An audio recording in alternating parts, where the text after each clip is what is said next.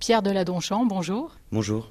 Est-ce que vous aviez lu le livre d'Antoine Léris quand on vous a proposé le rôle, quand Kylian Ridoff vous a proposé le rôle? Oui, oui, j'avais lu son livre euh, parce que cet homme m'avait énormément intéressé et euh, touché et ému.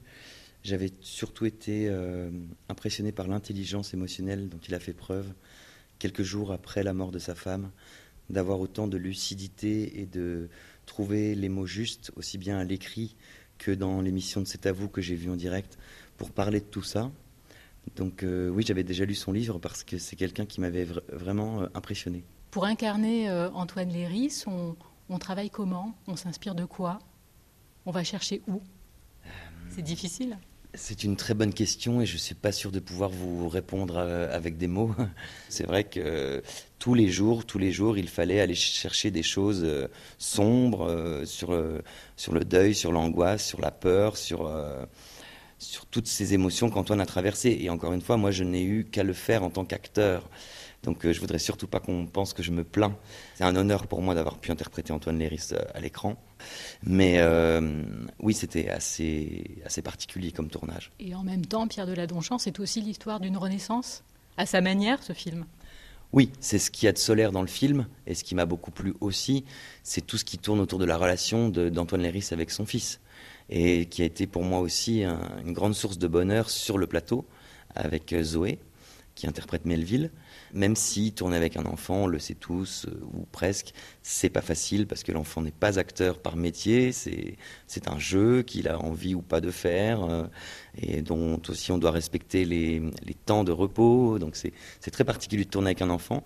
Mais ça m'a appris beaucoup de choses sur moi, et puis ça m'a permis aussi d'aller euh, parfois d'utiliser des émotions que je pouvais avoir dans la vraie vie pour la scène. Comment vous la comprenez, cette phrase euh, d'Antoine Léris Vous n'aurez pas ma haine? Comment vous, vous l'entendez? Je crois que c'est euh, la phrase la plus incroyable du, poste d'Antoine Léris, et d'ailleurs c'est le nom de son livre, et, euh, et je comprends pourquoi. Parce qu'il a l'air de vouloir dire, et en tout cas c'est comme ça que je l'ai compris, et que bon nombre d'entre nous l'ont compris, euh, la première réaction qu'on a tous quand on vit une injustice, c'est de haïr les auteurs de ces tueries. Et lui euh, a voulu dire très vite, non, je ne vais pas réagir comme ça, parce que ça serait vous donner raison, et ça voudrait dire que ce que vous faites, ça marche. Donc non, je ne vais pas vous haïr. Vous m'avez rendu très malheureuse, que je viens de vivre est euh, la pire chose certainement que je devrais traverser dans ma vie. Mais je ne vous haïrai pas, ça vous ferait trop plaisir. Et je vais au contraire être encore plus heureux, vivre encore plus fort et transmettre encore plus de choses à mon enfant. Et il a dit dans l'interview euh, à C'est à vous euh, une phrase qui m'a beaucoup, beaucoup touché.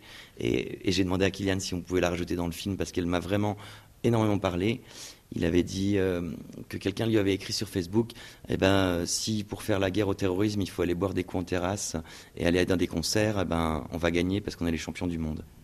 Et je trouve que c'est ça. Vous n'aurez pas ma haine je vais, faire encore plus tout ce que je faisais avant. Pierre Deladonchamp, merci. Merci à vous.